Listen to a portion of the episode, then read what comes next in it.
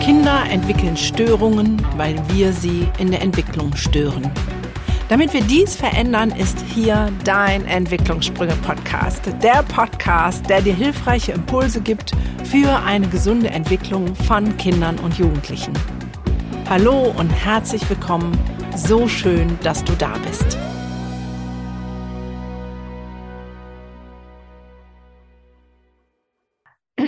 Herzlich willkommen zu einer neuen Folge Entwicklungssprünge. Heute habe ich wieder die Ehre, einen neuen Gast begrüßen zu dürfen. Und ihr wisst, ich bin selber immer erstaunt, ähm, wie tolle Menschen ich hier kennenlernen darf und ähm, bin jetzt selber auch ähm, ja, positiv aufgeregt, um zu wissen, welchen Input bekommen wir hier. Also von daher, Anka, erstmal herzlich willkommen und danke, dass du dir die Zeit nimmst, heute mit uns ähm, ein bisschen Themen zu erörtern. Ja, herzlichen Dank, dass ich da sein darf. Wer ist Anka? Äh, Wenn es genau ist, ich weiß es auch noch nicht so genau. Auf jeden Fall weiß ich, dass Anka sich leidenschaftlich für Eltern ähm, engagiert und sagt, okay, wir brauchen starke Eltern, damit es unseren Kindern gut geht. Und weil ich genau den gleichen Ansatz verfechte und dafür einstehe, ist es auf jeden Fall ein Gespräch wert, weil ich denke, es gibt so viele Dinge, die wir von vielen Seiten beleuchten können. Und ich bin selber gespannt auf die neuen Erkenntnisse dieses kleinen, feinen Gesprächs. Lieber Anka, stell dich doch erstmal selber vor, wer bist du, was machst du, was macht dich aus ähm, und das in einer Minute. Okay. also ja, vor allen Dingen ähm, leidenschaftlich äh, engagiere ich mich für die Kinder und die Eltern sind halt ähm, der Schritt da zu den Kindern. Ähm, ich selber bin Waldorf-Kind und Waldorf-Lehrerin gewesen. Also ich würde sagen, ich bin recht verschont geblieben, zumindest von dem Schulsystem aber auch die Waldorfpädagogik hat ähm, genau so ihre Nachteile, sage ich mal. Und ja, bin dann, habe verschiedene Schritte dazwischen gemacht, die ich jetzt gar nicht alle aufzählen möchte, bin dann irgendwann Mutter geworden und habe dann so das gefunden, was mir immer gefehlt hat, im Waldorflehrer sein. Ich habe es damals sehr genossen, aber es gab immer die Kinder, für die das Setting halt eben nicht passte. Mhm. Und mit denen habe ich immer eine besondere Beziehung gehabt. Ich fand die immer sehr spannend und interessant. Es waren ganz besondere Kinder, mit denen ich wirklich besonders dann auch die Beziehung gesucht habe. Und ja, irgendwie passte das halt immer nicht. Und dann habe ich meine eigenen Kinder bekommen und habe nochmal so richtig hautnah erleben können, was Wachstumskräfte sind ich wusste das schon aus Pflanzenmeditation und habe das sehr lebendig in mir gehabt, aber das wirklich so vor Augen zu haben, wie Wachstum stattfindet, ähm, das hat mir so den Rest gegeben, beziehungsweise das letzte ähm, Tüpfelchen, wo ich gedacht habe, okay, jetzt, jetzt verstehe ich, was es braucht oder was es eigentlich alles nicht braucht. Und war intuitiv als Mutter dann auch bedürfnisorientiert und habe wusste das aber nicht. Habe dann irgendwann die passenden Bücher davor, dazu gefunden, die mir dann auch erklärt haben, warum ich das so mache, wie ich es instinktiv mache. Ähm, ja, und so ging das immer weiter, dass ich dann irgendwann auch gemerkt habe, so Waldorfschule ist es für meine Kinder nicht. Ich möchte, dass dieses Bedürfnisorientierte weitergeht.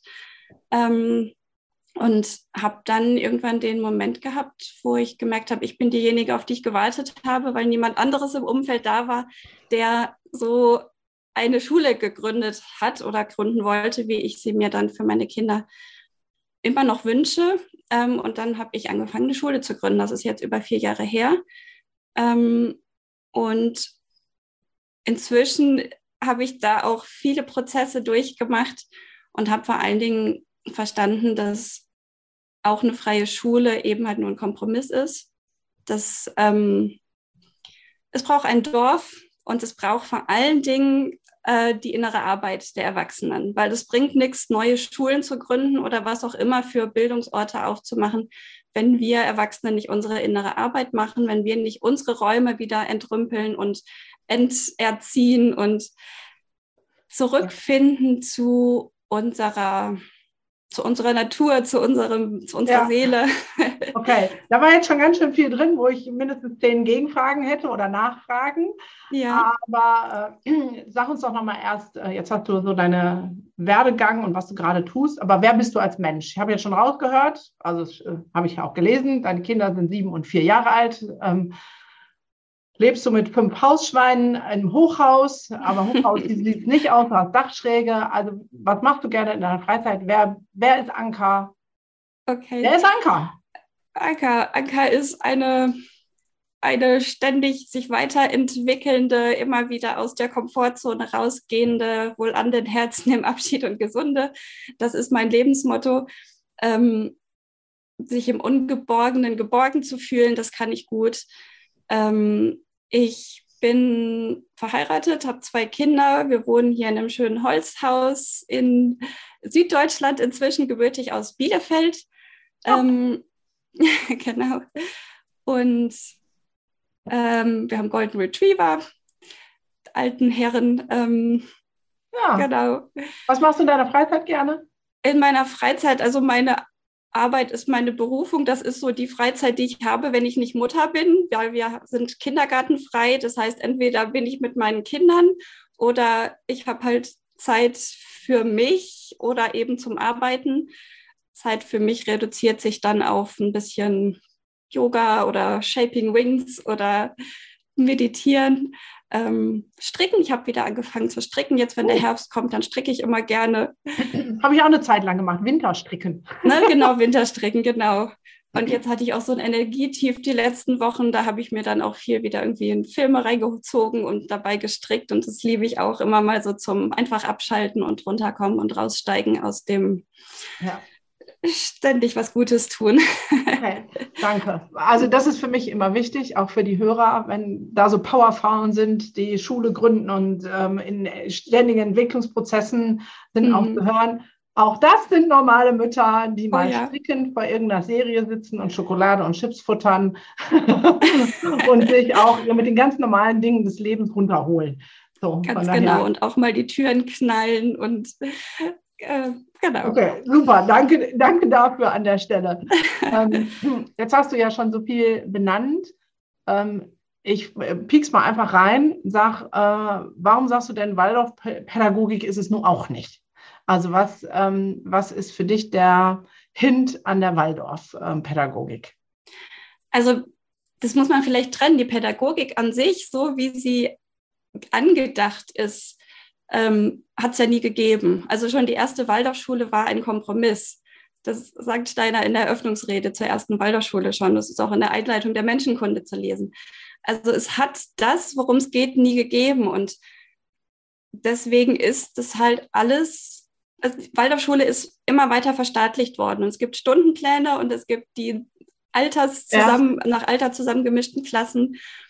Und okay, deswegen sagst du auch, die ähm, freie Schule ist ein Kompromiss. Ist das äh, der gleiche Grund, wo du sagst? Ähm es ist ein Kompromiss, weil wir, weil wir was anderes visuell äh, anvisieren oder was anderes erträumen und was anderes spüren als das, was wir machen können, weil wir noch eine Genehmigung, eine staatliche Genehmigung brauchen.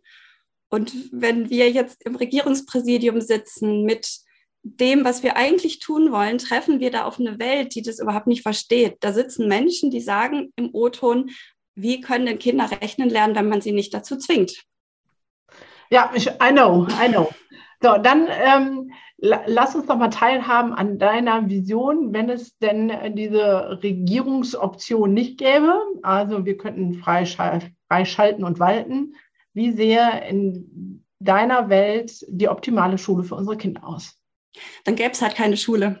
Also die, das Leben, das Leben wäre. Okay, wie sehr, sehr der Ort aus, an dem die, die Dinge fürs Leben lernen.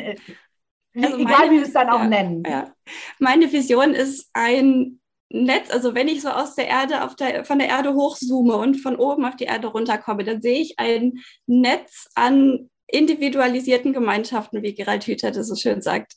Gemeinschaften, die, weiß ich nicht, 100 bis 150 Leute groß, ne, so diese magische Zahl, die mit dem, was sie da an Menschen haben, individuelle Gemeinschaften gründen und wo die Kinder Teil dieser Gemeinschaft sind und wo es Erwachsene Menschen gibt, die ähm, Ego-Themen bewusst annehmen, die ähm, sich in, in, in, also innere Arbeit getan haben, die wertfrei kommunizieren können, die achtsam kommunizieren können, ähm, ja, die eine ganz andere innere Kultur leben können, diese neue Kultur, wovon alle sprechen. Also dass ich transparent ja, kommunizieren alle sprechen, kann. Äh, äh, sag mal, was ist die neue Kultur? Weil vielleicht haben nicht alle Hörer das gehört, mhm. wovon alle vermeintlich sprechen, weil ich glaube, dass es eine Bubble ist. Ähm, okay, ja, alle davon stimmt. sprechen, weil ja. wenn alle davon sprechen, würde es in der Regierung nicht jemand sitzen, der sagt, äh, wie können Kinder Mathe lernen, wenn man sie nicht dazu zwingt. Also alle sprechen nicht davon. Das stimmt, ja. Also, wie, wie sieht das genau. aus? Also die neue Kultur ist für mich eine Kultur der Achtsamkeit, ähm, wo ich weiß, was meine Bedürfnisse sind, wo ich meine Gefühle benennen kann, wo ich auch die leisen Anzeichen von Sympathie, Antipathie, also wo ich meinem bewusst bin, was mein limbisches System mir vermittelt, wo ich das wahrnehme und danach handeln kann. Also dass ich gar nicht mehr in große emotionale Löcher falle, sondern dass ich rechtzeitig spüre, hey, ich brauche jetzt hier meinen Rückzug, ich brauche einen Moment für mich. Und ich kann das einfach entspannt kommunizieren, ohne dass es erst knallen muss, dass der Stresspegel steigen muss. Ja. Oder ich kann mit dir in Herzverbindung gehen. Ich kann sagen, hey, wenn ich dich jetzt so anschaue, bei mir und mir, bei mir geht gerade das und das ab. Ich habe den Gedanken, ich habe das Gefühl. Und so also in, in einer Herzsprache zu sein, die raus ist aus diesem, was wir jetzt in der Corona-Zeit so schön lernen durften. Ne? Wir hauen uns hier die Argumente um den Kopf und gucken, wer hat mehr Recht. So, und da rauszusteigen und auf die Herzebene zu kommen und zu sagen, hey, das ist mein Bedürfnis, das ist mein Gefühl, mein Kopf hat den und den Gedanken, aber es definiert mich nicht. Und darüber können wir in Beziehung gehen, weil wir kennen jeder die Bedürfnisse. Das ist eine schöne Vision. Ähm, ich teile die. Und dennoch ist es ja da draußen ähm, so sehr anders. Also ähm, wir sind ja weit entfernt davon. Das heißt, wir sind ja eher singularisierend.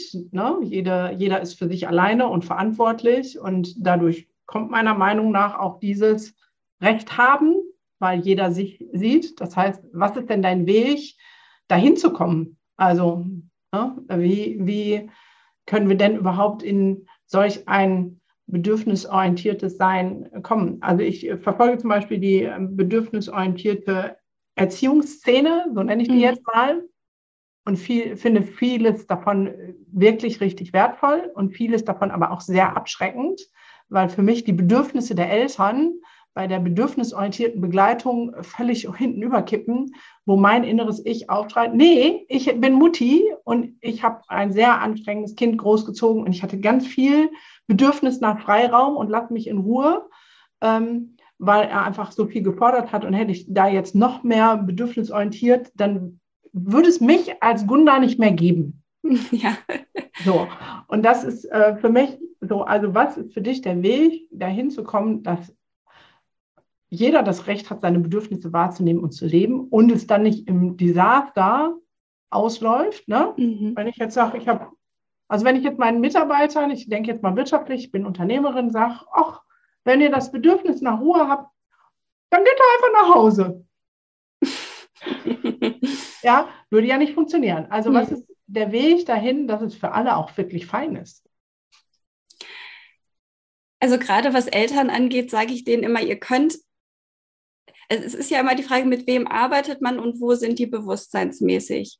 Und die, mit denen ich arbeite, das sind welche, die, die haben Psychologie studiert, die waren bei Coaching-Ausbildungen, die haben Kurse gemacht und die haben Wissen und kommen dann zu mir und kriegen bei mir, sag mal, die, die Praxis. Also raus aus dem Kopf und wirklich rein in den Körper, in die Erfahrung, in in das, ich sage immer, wenn, wenn du das in dir nicht erkannt und erlebst äh, und erlebt hast, kannst du es in deinen Kindern auch nicht erkennen mhm. und begleiten. Also es muss bei dir anfangen. Und okay. Das heißt, neben Schulgründung ähm, machst du noch Elterncoaching. Äh, genau, ich mache eine, ich biete jetzt eine Seelenhüter-Herausbildung an. Die geht über ein Jahr, wo ich Eltern in zwölf Qualitäten ähm, Schule so dass sie diese Qualitäten lernen können. Also ganz viel ist wirklich Basisarbeit. Grund. Okay, was sind die zwölf Qualitäten? Also Seelenhüter hört sich ja schon so ein bisschen, ich sage jetzt mal, spirituell schwubbelig an.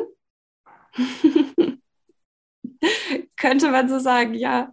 Also es sind oft Eltern, die spirituell unterwegs sind, wobei mir immer ganz wichtig ist zu sagen, ich arbeite, es, es geht mir darum, Spiritualität und geerdet sein zu verbinden. Also das kommt so ein bisschen aus diesem anthroposophischen, das Arimanische, das, ähm, das, das Materielle, was man so schnell gerne verurteilt, auch anzunehmen und nicht nur im Luziferischen rumzuschweben und die Botenhaftung zu verlieren. Und ja. als Menschen ist es unsere Aufgabe, eben das Luziferische und das Arimanische zu verbinden.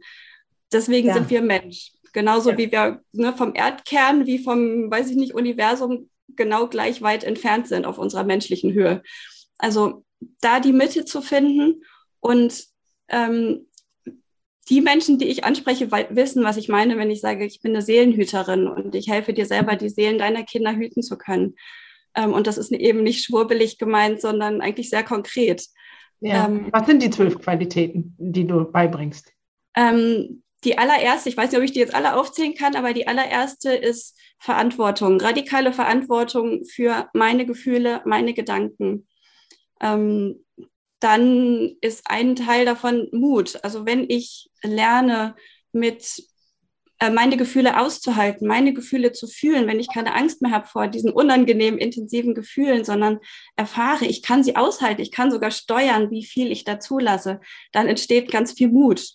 Mhm. Ähm, und dann entsteht aus dem Mut auch eine Tatkraft und Lust, sich im Leben dreckig zu machen.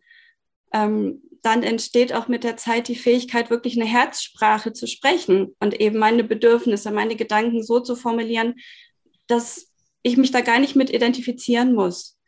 Ähm, dann, was, oh Gott, was kommt noch? Ich weiß es gerade alles nicht mehr auswendig, aber das sind einfach so aufeinander aufbauen oder miteinander ver, ver, verwobene Fähigkeiten, die daraus ja. entstehen.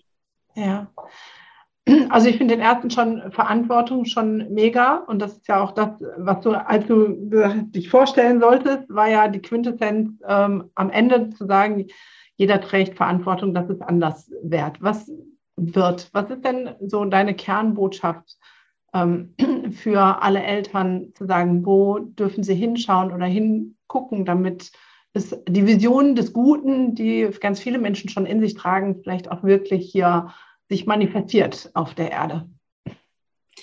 Ja, übernimm Verantwortung oder lerne, dass du die Verantwortung übernehmen kannst. Das ist ja auch ein Erkenntnisschritt. Ähm, und es sind halt nicht die Kinder, die ein Problem haben, sondern es sind wir oder es ist unsere Gesellschaft, in der wir leben, die Probleme erzeugt. Ja, was meinst du, was ist das größte Problem von uns Erwachsenen? Entfremdung. Wir sind einfach entfremdet, entfremdet von uns selber. Und durch unsere eigene Erziehung, durch das Schulsystem ist halt das, was, was wir erleben bei unseren kleinen Kindern, das, was die mitbringen, diese Verbundenheit, dieses, diese völlige Hingabe, ähm, das haben wir ja, auf, ist, nicht, ist ja klar, verliert jeder im, auf seinem Entwicklungsweg, ja. aber ähm, das wiederzufinden und diese ganzen Macken, die wir abbekommen haben, ähm, zu erkennen und sich heilen zu lassen. Das passiert ja dann fast von alleine. Bei zumindest gesunden Menschen, die nur die üblichen Macken haben, passiert diese Heilung ja von alleine, wenn wir anfangen zu verstehen, was haben wir abbekommen, warum haben wir so viele einschränkende Glaubenssätze und allein dieses Erlebnis wahrzunehmen, was passiert, wenn ich einfach meine Bewertung weglasse. Meine ja, also für viele schwer. Also ist es auch so der Ansatz zu sagen, okay, in unserer Vergangenheit, in unserer Kindheit ist ganz viel passiert und das ist das, was uns einschränkt. Ist es das, was du damit sagst? Mm, könnte man so sagen, ja. Vielleicht. Das ist so ein bisschen Platz formuliert. Ne? Da gibt es natürlich. Ähm, ja, ich, ähm, dass das weißt so du, ähm, ich versuche diesem Wort Entfremdung, das ist ja. halt, also ich weiß, was du damit meinst, aber mhm. ich weiß, dass meine Hörer jetzt nicht alle ähm, so spirituell unterwegs mhm. sind. Von daher versuch doch mal das platt ja. runterzubrechen. Was meinst du, wir sind entfremdet? Was, ich mache es mal, mal mit einem Bild. Wenn du ja. dir vorstellst, eine Seele wird geboren und egal, mhm. wo sie jetzt herkommt, sie wird geboren und sie kommt aus der Liebe, sie kommt aus dem All-Eins, wird geboren hier zu uns auf die Erde. So, als erstes, je nachdem, auf was für Glaubenssätze sie bei ihren Eltern stößt, ähm, wird dieser Seele vermittelt, hey, es geht nicht immer so, wie du willst. Ähm, so wie du bist, bist du nicht richtig. Nur wenn du dich anstrengst, liebe ich dich. Also so, also da entstehen die ersten, ein Kind ist halt völlig abhängig von den Eltern und von der Liebe der Eltern und wird auch mit einem völlig offenen Gehirn geboren. Also da ist kein Filter. Das heißt, es ist eine komplette Trance oder tiefe Meditation die ersten drei, vier, sieben Jahre, je nachdem, wie man das jetzt anschauen möchte. Das heißt, das Kind nimmt alles ungefiltert auf und das, was es erlebt in den ersten sieben Jahren, bildet sein Grundgerüst für, das Rest des, für den Rest des Lebens, seine Glaubenssätze, seine innere Stimme. So, und das heißt nicht, dass ich jetzt den Eltern die Schuld gebe, sondern das heißt einfach nur, so ist es. Und jedes Kind bringt eben oder ist auf seiner jeweiligen Stufe kompetent und macht dann das, was in dem jeweiligen Alter einfach das Beste für es ist sich anzupassen, zu sagen, okay, wenn ich fröhlich bin, bin ich zu viel, dann bin ich einfach ein bisschen weniger fröhlich oder ja, so. Ja, also ich bin, äh, äh, entschuldige, wenn ich so ein bisschen ähm, nachpörkel. Ich bin völlig ja. deiner Meinung, genau so ist es. Ähm, ich glaube, dass nur hier genau da an der Stelle zwei Weltbilder aufeinandertreffen. Mhm. Ja? Und das eine ist, ähm, und das ist ja erwiesen, dass genau da bei Kindern ähm, ich nenne das immer das Betriebssystem entsteht, also mhm. daraus hin, woraus werden Entscheidungen getroffen. Und das kann man ganz linear einfach nur von Geburt bis Tod sehen. Und dass wir Eltern sind natürlich nicht schuld, sie sind ja genauso geprägt. Und ihr Betriebssystem wurde wieder von ihren Eltern, also es ist ja eine wiederkehrende Schleife. Ähm, nur Entfremdung heißt ja für mich, wenn man es mal ganz klassisch nimmt, ähm, dass etwas, was eigentlich zu mir gehört, fremd wird. Ja, ich genau. entfremde mich von vielleicht dem Kern, der Essenz meines Seins. Und da mhm. sind wir, glaube ich, noch bei sehr unterschiedlichen Weltbildern. Also wer bin ja. ich äh, ja. unterwegs, ja? ja. Und ähm, die einen sagen halt, ja, ich bin der Mensch, ich bin geboren und dann ähm, Schule, Arbeit, ähm, Kinder, Rente, Grab finito, um es mal ganz platt auszudrücken. Und das andere ist halt ein Weltbild von, ähm, jeder Mensch hat eine Seele, die auch wieder, also die nicht stirbt, wenn der Mensch, also wenn diese, äh, wie sagt Veit Lindau das immer, wenn das Fleischklöpfchen den Geist aufgibt, ja. die Seele immer noch da. Und ähm, dementsprechend wäre die Aufgabe, für uns hier auf diesem Erdendasein mit dieser Seele in Kontakt zu treten und ganz bewusst Seele zu sein mit dem, was Seele ausmacht. Und das ist allumfängliche göttliche Liebe. So in dem. also ich frage dich, ist es das, was du meinst damit? Ja, also genau. Oder wie Maria Montessori es halt sagt, ne? wir werden eben mit einem Seelenplan geboren. Und das ist ja und, und die Seele äußert sich ja durch diese, durch, durch Empfindung, durch, durch diese leise Stimme, die wir einfach lernen dann zu unterdrücken oder die wir im lauten, schnellen Alltag einfach überhören. Und diese Verbundenheit mit der, mit dieser, oder man kann es auch intrinsische Motivation nennen, wenn wir jetzt von, von Lernen sprechen wollen. Das, was jetzt an reformpädagogischen Schulen versucht wird zu erhalten, ähm, dass die Kinder aus ihrem inneren Impuls heraus sich entwickeln können, und diese, diese Verbundenheit zu erhalten, dass diese innere Stimme hörbar bleibt. Ja. Ähm, und, ähm, und ich, man kann sie Seelenstimme nennen. Ne? Das, ja. das der, die wie, Verbindung wie kommen wir denn dahin? Also wenn jetzt ähm, sagen, okay, ich habe schon, schon, schon so eine Idee, ähm, geboren werden, Schule, Arbeit, Kinder kriegen, Haus bauen, Rente kassieren, sterben, ist nicht das, was, also das kann nicht alles sein. Ich habe aber noch keine Idee davon. Wie komme ich denn dahin, ähm, das wieder wahrzunehmen? Ich glaube, es braucht für jeden Menschen einfach einen Moment oder so einen Schmerztrigger, der sagt so, okay, und jetzt brauche ich Antworten, jetzt brauche ich was anderes. Ich kann so nicht weitermachen.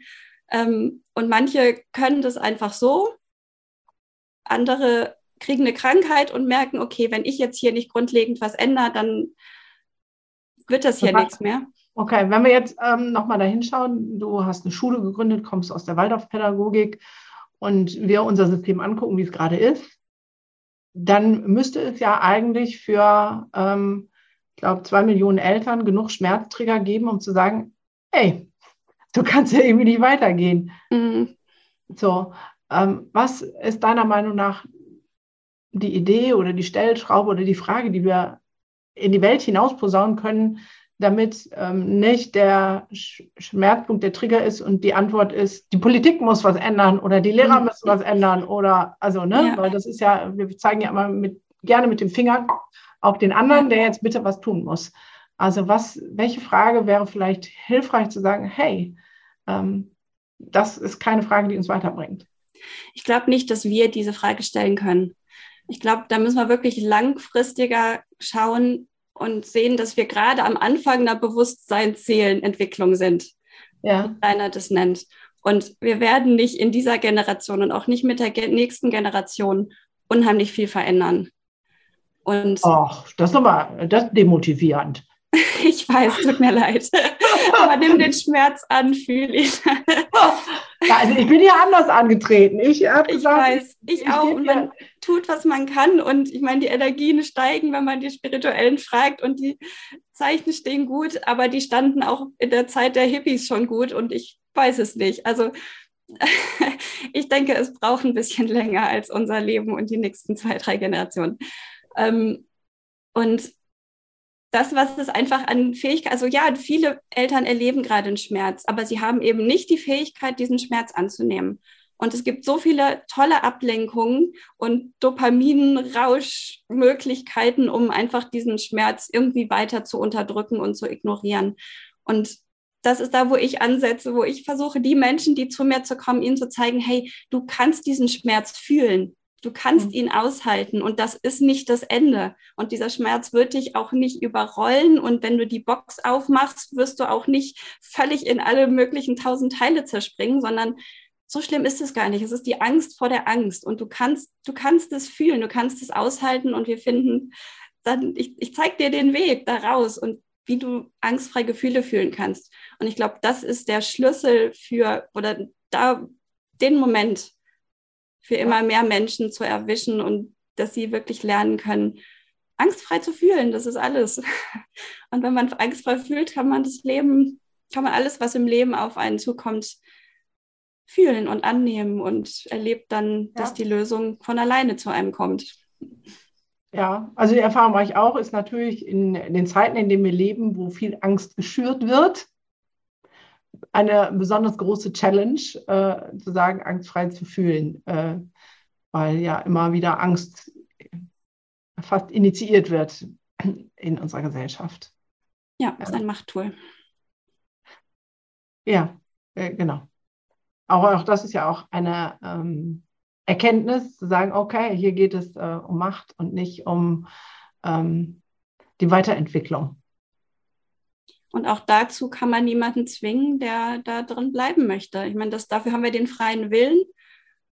Und die Seele ist da und die ist auch unverletzbar, denke ich. Ich meine, die Schamanen sagen, man kann Seelenanteile verlieren, aber ich denke, die Seele ist da und jeder Mensch spürt immer wieder für kurze Momente, irgendwas fehlt in meinem Leben. Und manche sterben damit und andere kommen irgendwann an den Punkt, sie sagen, okay, jetzt will ich herausfinden, was fehlt. Okay, also das ist dann letztendlich für dich so die Frage, die, mit der die Menschen zu dir kommen. Also zu sagen, okay, ich merke, da ist mehr und ich will dem jetzt nachgehen. Genau, oder sie kommen mit Problemen, mit Problemen zu mir und stellen dann fest, ähm, es geht um was ganz anderes. Genau, oft ja. sind es einfach die Probleme von Eltern mit ihren Kindern, ja. die so der erste Schritt sind, zu mir zu kommen. Mhm. Ähm, und dann geht irgendwann der Blumenstrauß auf. Und was ist dann meistens das Problem? Das nicht fühlen können, das nicht einfühlen können, die eigenen inneren Anteile gar nicht zu kennen. Mhm. Ähm, Themen, die einfach aus der Kindheit hochkommen, ja. Ohnmacht ne, und das, was dann einfach passiert mit unserem Nervensystem, wenn wir uns ohnmächtig fühlen. So, also überhaupt das erstmal zu verstehen, was passiert eigentlich, hilft ja auch vielen dann schon mit der Zeit immer öfter aussteigen zu können aus diesen alten Mechanismen. Ja, klar. Da braucht es aber erst die Bewusstmachung und da fängt es an. Genau. Ja, und ich halte diese, Entschuldigung. Ja, bitte. Ich halte halt diese, diese Arbeit auch für hochpolitisch, weil wir es eben hatten, so von wegen, ne, wie mhm. schnell kann sich was ändern. Diese Art der Elternschaft, finde ich, ist, ist Pionierarbeit und ist gleichzeitig hochpolitisch. Weil wenn ich es schaffe, meine Macken immer weiter loszulassen und meinen Kindern immer mehr dieses bedürfnisorientierte zu ermöglichen und vorzuleben und ihnen auch vorzuleben, hey, ich kenne meine Bedürfnisse und ich trete ein, trete ein für meine Bedürfnisse und ich nehme mir die Freiheit und so weiter, dann werden die auch immer resistenter gegen das, was von außen kommt, gegen all diese Einflüsse. Weil ja, Werbung. Ich habe da diese dicke Aber im Kopf. Ja, aber meine Kinder müssen ja in dieses fürchterliche System namens Schule und Kindergarten, fängt es ja auch schon an, ähm, wo ihnen im Prinzip abtrainiert. Also das ist ja, das hört sich ja an wie eine wie Don Quixote gegen die Windmühlen. Ja, ich als Elternteil bin vielleicht bemüht, meine Bedürfnisse zu sehen, danach zu leben. Und dann kommen sie in die Schule und in den Kindergarten, wo all ihre Bedürfnisse ihnen ja aberkannt werden. Also äh, fangen wir mit Schulzeiten an, mit alle zur gleichen Zeit, Klassenarbeit, was auch immer. Können wir das ganze Schulsystem auseinandernehmen? Du weißt, was ich meine. Mhm. Ähm, hat das dann überhaupt bei so einem krassen Gegengewicht eine Chance? Ich denke schon. Es ist natürlich, es ist wieder, man, es, es, hilft, wenn man integral schaut, wenn man nicht jetzt nur aufs eigene Kind schaut und wenn man auch anfängt, den Kindern was zuzutrauen. Mhm. Und das Erste ist, dass ich als Mutter sage, Schule ist völlig unwichtig. Mhm. So, also ich hatte das Thema ja auch, ich gründe seit vier Jahren eine Schule, jetzt ist die immer noch nicht gegründet worden, weil wir da beim Regierungspräsidium erstmal auf Ablehnung gestoßen sind. So, und das war ein großer Schmerzmoment für mich. Ich hatte zum Glück einen Platz an der Waldorfschule dann für meinen Sohn. Aber das war drei Wochen vor Schulstart, war das für mich noch so, das geht gar nicht, wir müssen auswandern und so. Da hat er zum Glück mein Mann irgendwie den Rahmen gehalten und gesagt, so, nee, das stresst uns jetzt nur noch mehr. Wir bleiben jetzt hier. Und dann hatte ich auch ein tolles Gespräch mit dem Rüdiger Bachmann vom Tempelhof, von der Freien Schule der Entfaltung, der auch sagte, Entwurzelung ist viel schlimmer, weil wir hatten dann überlegt, gehen wir zu einer anderen freien Schule. Und der sagte dann auch, Entwurzelung ist viel schlimmer, als jetzt ein Kind in irgendeine Schule zu schicken und zu sagen, hey, Schule ist völlig unwichtig. Mhm. So, weil wir können den Kindern was zutrauen. Und ich habe meinen Kindern sieben Jahre lang mitgegeben, Selbstbestimmung, bedürfnisorientiert zu sein. Und der Rest ist Schicksal. Die haben entschieden, sich heute und hier zu inkarnieren, bei mir, bei meinem Mann und in dem Setting, wie wir leben. Ja. Und das wird schon Grund haben. Und die bringen ja auch ihre Seelenthemen mit. Und auch meine Motivation und meine Arbeit entstammt ja meinem Urschmerz als Kind, das nicht gesehen worden ist, das emotional nicht gefüttert wurde. So, das heißt, da entsteht ja auch eine Erkenntnis und ein Wert raus. Ja. So, also es ist nicht, man, man braucht es nicht zu bewerten. Und das habe ich dann auch gemerkt. Ich nehme einfach die Bewertung raus. Und in dem Moment bin ich frei, weiter zu fließen und mit dem zu fließen, wie das Leben sich zeigt. Ja, also ähm, ich glaube nicht, dass wir ganz die Bewertung rausnehmen können, aber du hast sie geändert. Also ähm, ne? ja, zu genau. sagen, ähm, es sind nicht meine Kinder, denen ich jetzt irgendwie was ermöglichen muss, sondern zu sagen, okay, sie sind auch Seelen und haben einen Seelenplan, ist ja einfach eine andere Bewertung. Ich glaube, bewertungsfrei mhm. leben können wir gar nicht als Menschen, das ist mhm. irgendwie in uns. Aber ähm, dem gibt natürlich die Bewertung der Selbstbestimmung und der Verantwortung, die du dann auch ein Stück loslassen kannst. Ne? Weil wenn du denkst, die Verantwortung ist zu 1500 Prozent bei dir, ähm, dann ähm, würdest du natürlich sagen, das geht nicht und wir müssen auswandern oder was auch immer. So, ne? Das äh, finde ich ähm, spannend. Der Gedanke zu sagen, Schule ist nicht wichtig, da erlebe ich einfach so viele Eltern, die sagen, boah, das kann ich nicht. Ähm, aus dem einfachen Grund, also es gibt so zwei Parteien. Der eine sagt, ähm, aber Schule ist wichtig, es wird Gymnasial, ne, Abschluss, Abitur, weil sonst wird man hier ja nichts in dem System. Und ähm, die Sorge von Eltern, mein Kind ist dann hinterher Hartz IV oder Bürgergeldempfänger. Äh, ist die, die eine Szene, die so im Kopf ist, aber da sind wir dann schnell wieder bei der Angst. Ja? Ähm, und das andere Szenario ist ja, wenn ich sage, ähm, Schule ist nicht wichtig. Ähm, also wenn ich, ähm, ich kenne die Grundhaltung, meinem Großen habe ich das auch eins zu eins so vermittelt, aber mein Kleiner, ähm, dem musste ich vermitteln, dass Schule in einem gewissen Rahmen wichtig ist, weil der hat Schule auf links gedreht.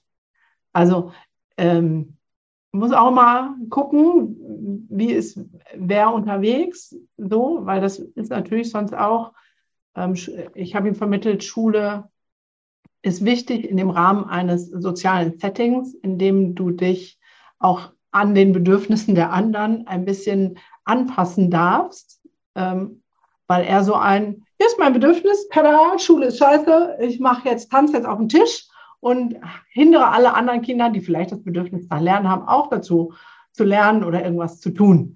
So, ne? Also ähm, das ist, glaube ich, für mich die Challenge zu sagen, okay, jedes Kind ist individuell und einzigartig und der eine braucht die Erlaubnis, Schule ist unwichtig.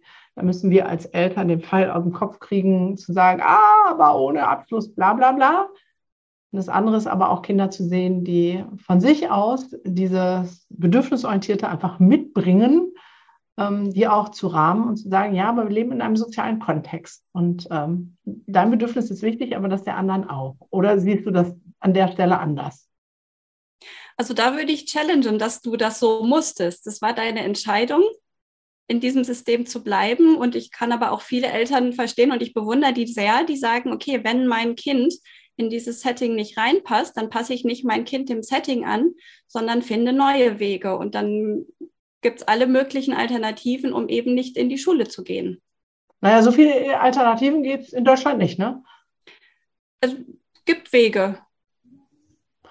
Hm, genau, und dann sind wir wieder bei, wer hat welches Bedürfnis. Ne? Genau. Ähm, mein Bedürfnis war es nicht, mich äh, diesen Wegen zu widmen und vielleicht mein Kind selber zu Hause. Also als Lockdown Corona kam, ich habe genau eine, eine Woche habe ich mit ihm Schule gemacht, habe ich gesagt, aus dem Auftrag bin ich raus. Wir machen keine Schule zusammen. Auch da ähm, gibt es mehr Wege als das.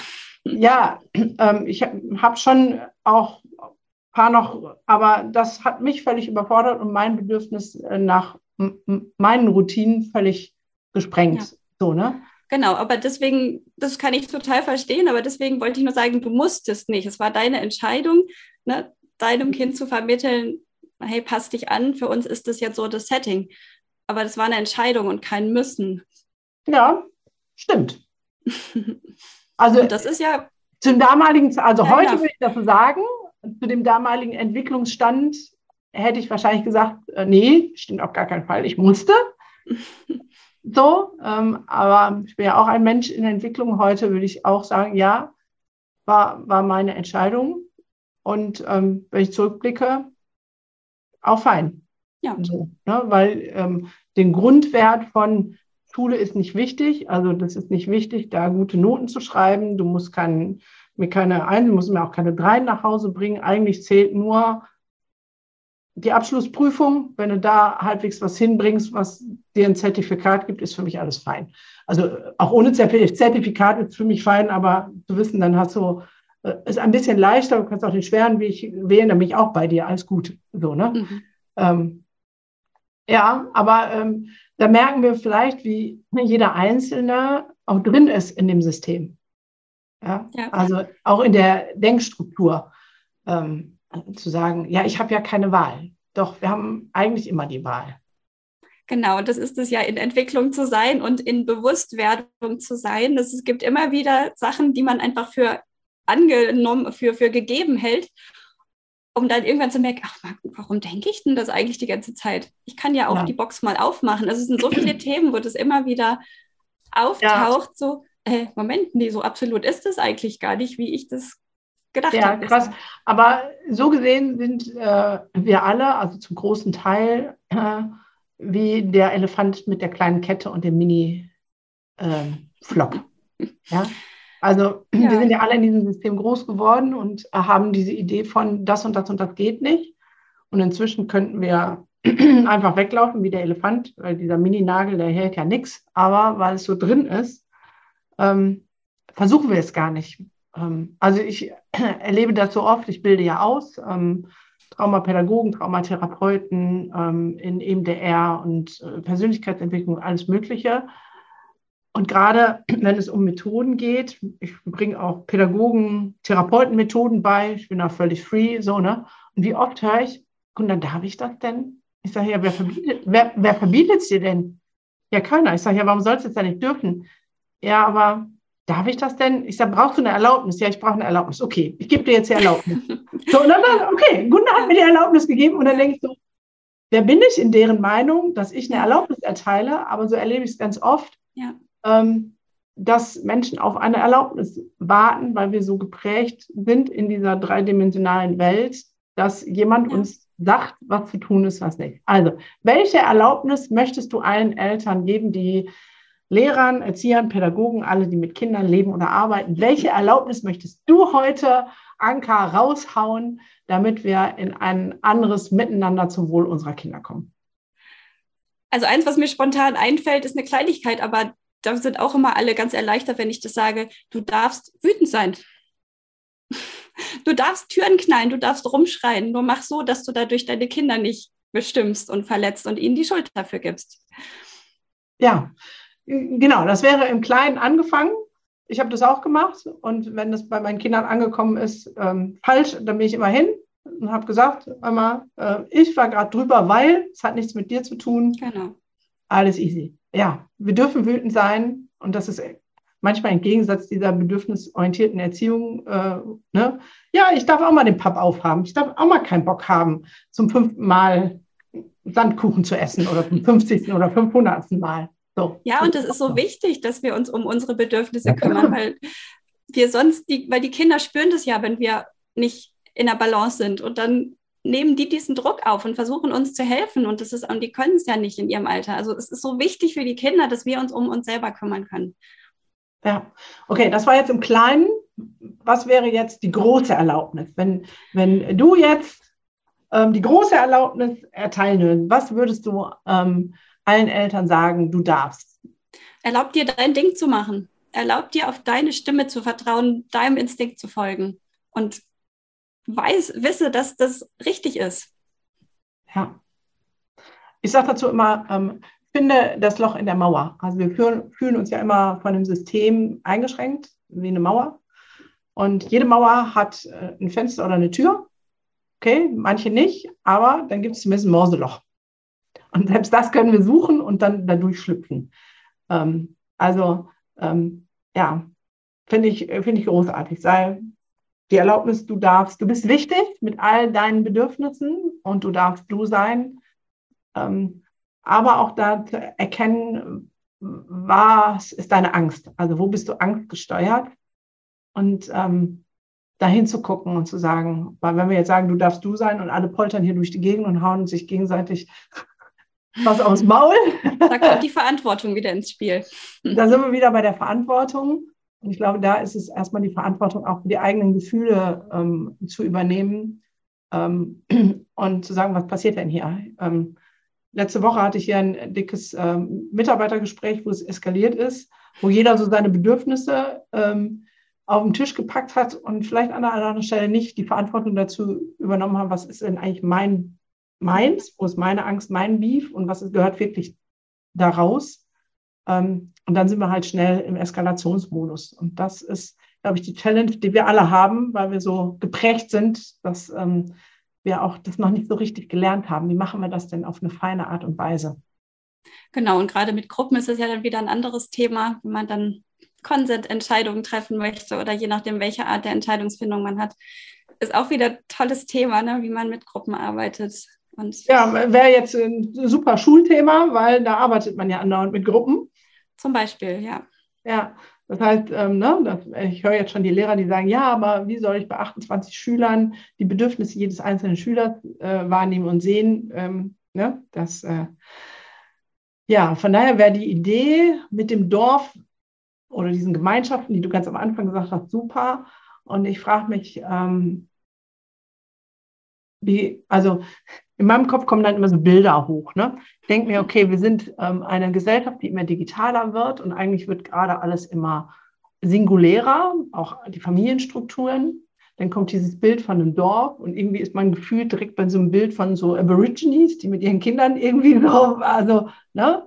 Und denkst so, okay, wie ist der Transport in unser digitales Zeitalter ähm, möglich, von der Singularisierung wegzukommen in ähm, Gemeinschaftskonzepte.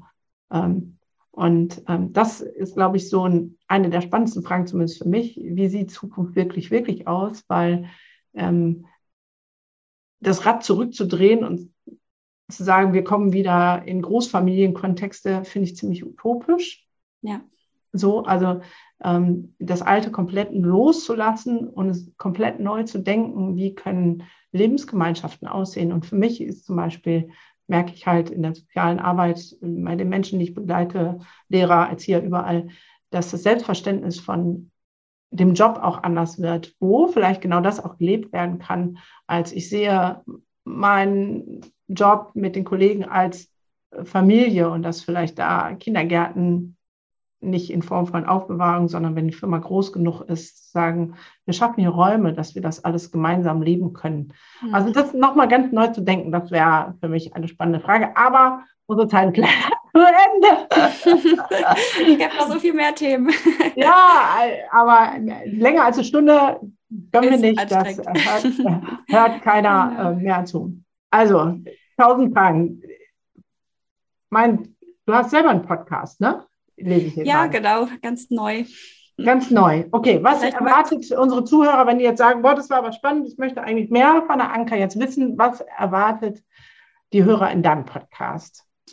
Ähm, ich möchte Seelenhüter vorstellen, also Menschen, die an verschiedensten Orten und verschiedensten Themenbereichen dafür wirken, dass ja die Seele mehr Beachtung bekommt.